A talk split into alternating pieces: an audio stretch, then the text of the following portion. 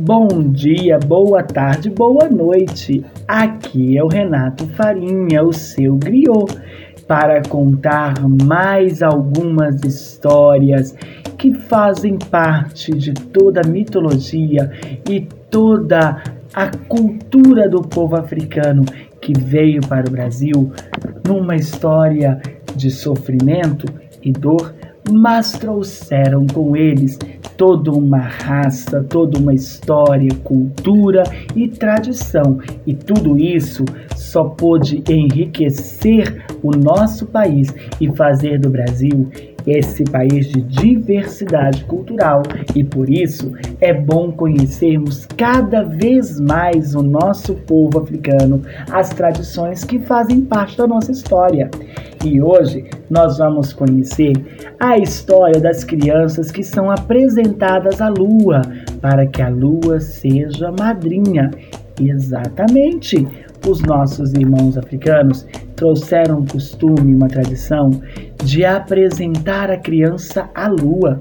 Sim, e muitas pessoas até hoje, em comunidades mais rurais, têm esse costume quando a criança nasce apresentam a lua para que a lua seja madrinha e assim a criança possa ter saúde e plena saúde durante toda a vida. E quem vai contar essa história pra gente é a nossa querida Tatiane Nascimento.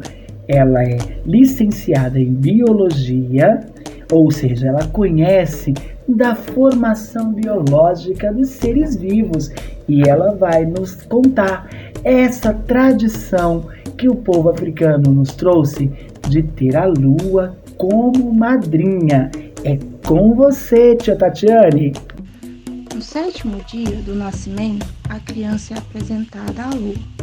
É bom pedir a ela divisão na criação. Lua, luar, toma essa criança para você criar. Depois de criada, torna-me dar. Ela é minha, ela é sua, mas deixe ela cá diz o começo da apresentação.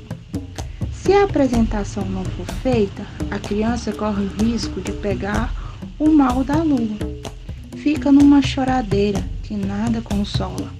É um mal que só se cura com benzas repetidas de sete em sete anos, até o fim da vida.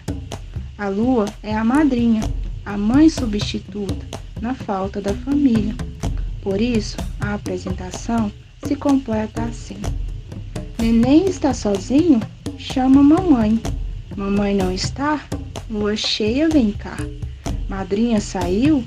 Chama Mucama. Mucama não está? Esquece a e volta a chamar.